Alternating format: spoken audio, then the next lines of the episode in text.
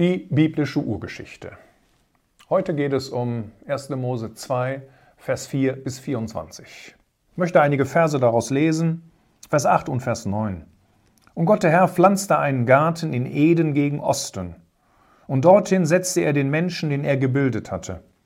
Und Gott der Herr ließ aus dem Erdboden allerlei Bäume wachsen, lieblich anzusehen und gut zur Speise, und den Baum des Lebens in der Mitte des Gartens, und den Baum der Erkenntnis des Guten und Bösen.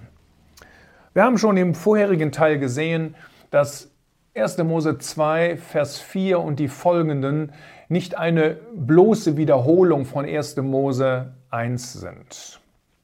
Wir haben auch gesehen, dass der Wechsel des Gottesnamens nicht bedeutet, dass der Schreiber von verschiedenen Quellen abgeschrieben hat sondern dass uns hier in Kapitel 2 eine besondere Beziehung zwischen dem Schöpfer und den Geschöpfen, also dem Menschen, gezeigt wird.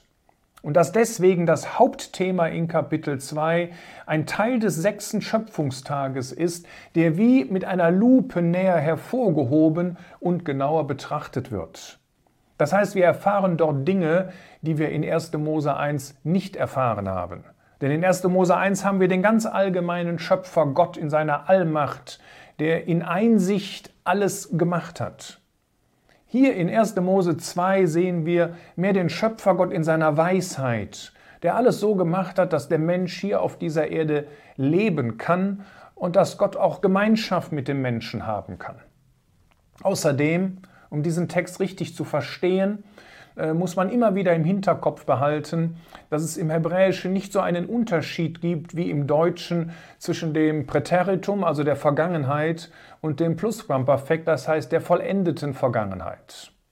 Das heißt, wenn man diese Verse, zum Beispiel die Verse 4 und 5, ähm, ein klein wenig anders wiedergibt, dann wird eigentlich viel klarer, dass wir hier keine Widersprüche haben, sondern dass wir in erster Linie eine kleine Einführung bekommen und dann geht es um den sechsten Schöpfungstag. Und so könnte man die Verse 4 und 5 wie folgt wiedergeben. Dies ist die Geschichte des Himmels und der Erde, als sie geschaffen worden war. An dem Tag, als Gott der Herr Erde und Himmel gemacht hatte, und bevor alles Gesträuch des Feldes auf der Erde war, und bevor alles Kraut des Feldes wuchs. Denn Gott der Herr hatte noch nicht regnen lassen auf die Erde, und der Mensch, also Adam, war noch nicht da, um den Erdboden zu bebauen. Da stieg ein Dunst auf von der Erde und befeuchtete die ganze Oberfläche des Erdbodens. Und Gott der Herr bildete den Menschen Staub vom Erdboden und hauchte in seine Nase den Odem des Lebens, und der Mensch wurde eine lebendige Seele.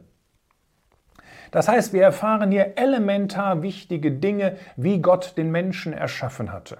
Etwas, was uns in 1. Mose 1 nicht berichtet wird. Da heißt es lediglich, Gott schuf den Menschen. Dann wird gesagt eben ähm, ein klein wenig, wem der Mensch glich, nämlich Gott in einer gewissen Weise. Wir haben das ja gesehen. Aber hier wird uns gezeigt, wie Gott das machte. Auf der einen Seite formte Gott den Menschen durch den Staub des Erdbodens, aber dadurch lebte der Mensch noch nicht. Ich sag mal, das spricht mehr von der Chemie oder von der Biochemie, die abläuft äh, in dem Körper eines Menschen, in den Zellen eines Menschen. Aber das alleine ist noch kein Leben und deswegen musste Gott etwas Gewaltiges tun. Er musste dem Menschen etwas von sich selbst geben und deswegen hauchte der Gott des Lebens den Odem des Lebens, den Atem des Lebens in den aus Staub geformten Menschen. Und erst dann wurde der Mensch eine lebendige Seele. Und das zeigt uns, dass ausschließlich Gott in der Lage ist, Leben zu geben. Und bis heute gibt es kein einziges Experiment auf dieser Erde, wo man es geschafft hat, durch Zufall Leben zu erzeugen. Also wir haben hier erstens keinen Beleg für Evolution, sondern einen starken Hinweis für einen Schöpfergott, dass nur er Leben geben kann. Außerdem haben wir keinen Widerspruch zu 1. Mose 1. Man kann wunderbar zeigen, wie dieser Text zu verstehen ist. In diesen Versen 6 und 7, die dann folgen, beschreibt Gott das damalige Bewässerungssystem, das ganz anders ist als das heutige. Es gab noch keinen Regen, der Erdboden wurde ausschließlich durch den aufsteigenden Dunst bewässert.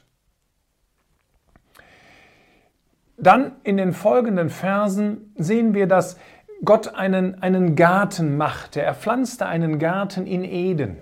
Und es muss mal ein klein wenig aufpassen, denn dieser Ausdruck Eden wird zweimal verwendet. Einmal für den Garten, für den Garten Eden und für eine Landschaft, für die Landschaft Eden. Und dieser Garten, das war ein perfekter Wohnplatz für den Menschen. Gott hat dort alles in einer wunderbaren Art und Weise bereitet und gemacht. Und vieles in dem Garten spricht von dem Herrn Jesus und von dem Heiligen Geist. So steht der Baum des Lebens in der Mitte des Gartens. Und er spricht von der wahren Lebensquelle. Und diese wahre Lebensquelle ist Gott. Dann wird darauf hingewiesen, dass der Herr Jesus Gott und Mensch ist. Denn wir lesen dort etwas von dem Gold. Dort in dem Garten Eden, da gab es ein wunderbares Gold in Vers 11 wenn uns auch das Flusssystem des Gartens beschrieben wird, der Name des ersten Flusses Pison, dieser ist es, der das ganze Land Havila umfließt, wo das Gold ist. Und das Gold dieses Landes ist gut. Und das Gold, das spricht davon, dass der Herr Jesus, der hier auf dieser Erde lebte, dass er auch gleichzeitig Gott, der Sohn Gottes gewesen ist. Aber der Herr Jesus war nicht nur Gott, er war gleichzeitig Mensch. Und deswegen finden wir in diesem Garten Eden noch zwei weitere wunderbare Dinge. Einmal ein Harz, das Bedolach. Und die Kennzeichen dieses Harzes sind, dass es durchsichtig und wohlriechend ist. Und wie spricht das nicht von dem Leben des Herrn Jesus? In Psalm 17 heißt es ganz deutlich, dass Gott sein Herz durchforscht hat. Das Herz, dass Gott sich das Leben seines Sohnes ganz genau angeguckt hat, bis in die tiefsten Tiefen seines Herzens. Und dann heißt es als Ergebnis, nichts fand Gott. Sein Leben war vollkommen sündlos, vollkommen rein. Deswegen wird der Jesus einmal bezeichnet als das Lamm ohne Fehl und ohne Flecken. Er ist derjenige, der ohne Sünde war, der Sünde nicht kannte und der keine Sünde tat. Und gleichzeitig spricht es von dem herrlichen Wohlgeruch, den der Herr Jesus in seinem Leben darstellte, weil er all das tat, was zur Ehre und zur Verherrlichung seines Gottes und Vaters gewesen ist. Aber er war auch wertvoll in den Augen Gottes, denn dort in diesem Garten finden wir auch einen besonderen Edelstein, diesen Onyx. Auch wenn wir nicht genau wissen, was die Bedeutung dieses Steines ist und äh, wie man dieses hebräische Wort übersetzen muss, aber es zeigt uns etwas von, von dem Wert der Person des Herrn Jesus in den Augen Gottes. Und so hat Gott es auch mehrmals bezeugt auf dieser Erde, dass Gott sein dass der Jesus sein geliebter Sohn ist und dass Gott Wohlgefallen an ihm gefunden hat. Außerdem gibt es dort in dem Garten ein sehr interessantes Flusssystem. Fließendes, sprudelndes Wasser ist in der Regel ein Bild von dem Heiligen Geist. Und von Eden floss ein Fluss nach Eden, nach dem Garten Eden, um diesen Garten zu bewässern. Und das ist sicherlich ein Bild von dem Heiligen Geist, wie er in den Gläubigen wirken soll und wie er ihnen hilft, das Wort Gottes zu verstehen. Johannes 14, Vers 26 sagt uns, dass es eine Aufgabe des Heiligen Geistes ist, dass er uns lehren und erinnern will. Ich sage mal an die Grundlagen des Wortes Gottes und an die Grundlagen, die die Person des Herrn Jesus betreffen. Wir lesen in Johannes 15, Vers 26, äh, dass der Heilige Geist von ihm, von dem Herrn Jesus, zeugen will. Dass der Heilige Geist uns etwas über die prophetischen Ereignisse sagt, dass er das Kommende verkündigen wird. Und dass er den Herrn Jesus, so sagt es uns Johannes 16, Vers 13 und 14, in uns verherrlichen wird. Das heißt, er macht den Herrn Jesus groß in unseren Herzen und wir können Gott etwas von der Herrlichkeit des Herrn Jesus bringen. Und Gott sieht das in seiner Gnade so, als käme das von uns selbst. Der Heilige Geist ist der absolut notwendige Schlüssel, den wir haben, damit wir überhaupt das Wort Gottes verstehen können. Aber dieser Fluss teilt sich anschließend im Garten Eden in vier weitere Flüsse. Und die fließen dann über die gesamte Erde. Nun, diese Flüsse haben nichts mit den heutigen Flüssen gleichen Namen zu tun. Also der Fluss hier, der Frat, der am Ende erwähnt wird, wo in den Fußnoten steht Euphrat, oder der vorletzte Fluss, der Hiddekel, der in den Fußnoten als Tigris bezeichnet wird, hat nichts zu tun mit dem heutigen Tigris und mit dem heutigen Euphrat. Die Quellen liegen ganz woanders. Und am besten kann man das sehen an dem zweiten Fluss, der erwähnt wird, an dem Gihon. Denn diese Namen finden wir in 2. Chroniker 32, Vers 30. Und das ist ein kleines Flüsslein dort in der Nähe von Jerusalem, äh, wo Hiskia die, die, die oberen Wasserquellen äh, umgeleitet hat, um sie dann durch ein geniales Tunnelsystem in die Stadt Jerusalem zu führen, umzuleiten. Die Quelle an sich wurde damit eine, mit Steinplatten bedeckt, dass sie niemand finden konnte, sodass die Stadt im Falle einer Belagerung überhaupt Wasser hatte, denn in Jerusalem gab es keine Wasserquellen. Also das zeigt uns, dass diese Flüsse, die dort erwähnt werden, gar nichts mit den heutigen Flüssen zu tun haben, weil alleine schon aufgrund der Sinnflut, die anschließend oder später stattfand, die ganze Erdoberfläche umgestaltet wurde. Ich denke, die Bedeutung dieser Flüsse findet sich in den Namen der Flüsse. So bedeutet Pison ausströmen. Gihon bedeutet durchbrechen. Hiddekel bedeutet so viel wie Pfeil oder schnell.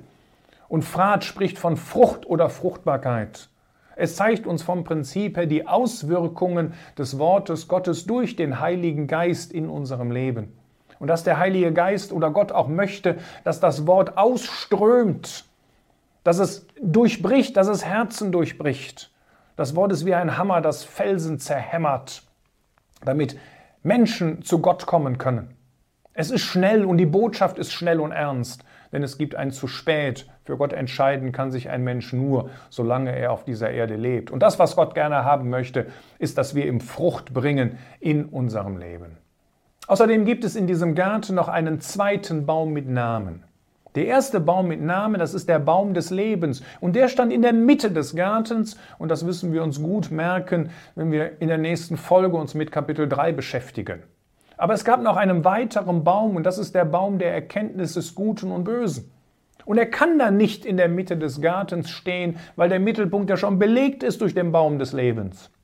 Vielleicht stand er in der Nähe, vielleicht auch weiter entfernt, ich weiß es nicht. Aber in Kapitel 3 werden die Positionen, die, die Lokalitäten dieser beiden Bäume ähm, durch die Listigkeit des Teufels äh, miteinander vermengt. Und so gab Gott dem Menschen ein einziges Verbot in diesem Garten. Er durfte von jedem Baum nach Belieben essen, aber nicht von dem Baum der Erkenntnis des Guten und Bösen. Und sollte Adam ungehorsam sein, dann wäre die Folge der Tod. Gott sagt nicht, dass Adam sofort sterben wird, aber Gott sagt, wenn er ungehorsam ist, dann ist der Tod in der Welt. Später heißt es einmal im Neuen Testament, der Lohn der Sünde ist der Tod.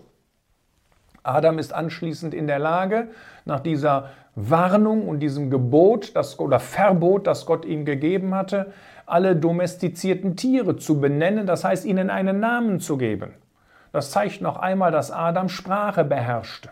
Er hat sie nicht erst langsam erlernt, sondern Gott muss sie ihm von Anfang an gegeben haben. Bis zu diesem Zeitpunkt ist Adam übrigens noch allein. Dann gibt Gott ihm eine Frau, die diesem Kapitel aber noch nicht Eva heißt, sondern diesen Namen erst in Kapitel 3 erhalten soll. Dazu wird Adam in einen tiefen Schlaf versetzt, wahrscheinlich in eine Art Narkose, denn es heißt, er entschlief. Ein Ausdruck, der in der Bibel auch für gestorbene Gläubige benutzt wird. Natürlich sterben Gläubige buchstäblich. Auf der anderen Seite sind sie aber nur entschlafen, weil Gott sie einmal wieder auferwecken wird, dass sie auferstehen werden und dann mit den noch lebenden Gläubigen, die einen Auferstehungsleib, äh, die einen Herrlichkeitsleib bekommen, dann gemeinsam dem Herrn entgegengerückt werden. Gott formt Eva oder die Frau aus der Rippe von Adam. Damit werden mehrere Punkte geklärt. Adam wurde zuerst erschaffen, dann Eva. Das ist die Schöpfungsordnung Gottes. Eva stammt aus einer Rippe Adams. Sie ist gleichartig und gleichwertig. Sie stammt aus der Seite Adams. Das heißt, sie soll ihm eine Hilfe sein, wobei Hilfe kein abwertendes Wort ist. Man denkt das vielleicht manchmal. Immerhin nennt der Heilige Geist zum Beispiel im Psalm 33 Gott selbst Hilfe. Adam soll sie auch nicht unterdrücken, sie steht an seiner Seite. Zum Schluss wird noch ein interessanter äh, Vers, eine interessante Aussage ausgesprochen durch Gott. Darum wird ein Mann seinen Vater und seine Mutter verlassen und seiner Frau anhangen, und sie werden ein Fleisch sein. Hier wird zwischen Mann und Frau und nur zwischen Mann und Frau schon vor dem Sündenfall äh, die Ehe eingesetzt. Und buchstäblich bezieht sie sich sogar gar nicht auf Adam und auf seine Frau. Denn das waren die einzigen Menschen auf dieser Erde, die weder einen leiblichen Vater noch eine leibliche Mutter hatten. Hier steht aber, dass ein Mann seinen Vater und seine Mutter verlassen wird. Das heißt, diese Aussage, die Gott hier trifft, bezieht sich auf alle Menschen, die anschließend auf dieser Erde geboren werden. Aber Gott hat diese Ehe schon vor dem Sündenfall eingesetzt. Dafür gibt es verschiedene Gründe. Zum einen, weil das Ganze auch ein herrliches Bild ist von Christus und der Versammlung. Damit endet dieser Schöpfungsbericht. Und ich denke, jeder hat hier die starken Unterschiede, die zwischen Kapitel 1 und Kapitel 2 bestehen, bemerkt. In Kapitel 1 haben wir den allmächtigen Schöpfer, in Kapitel 2 den Schöpfer in einer besonderen Beziehung zu uns Menschen.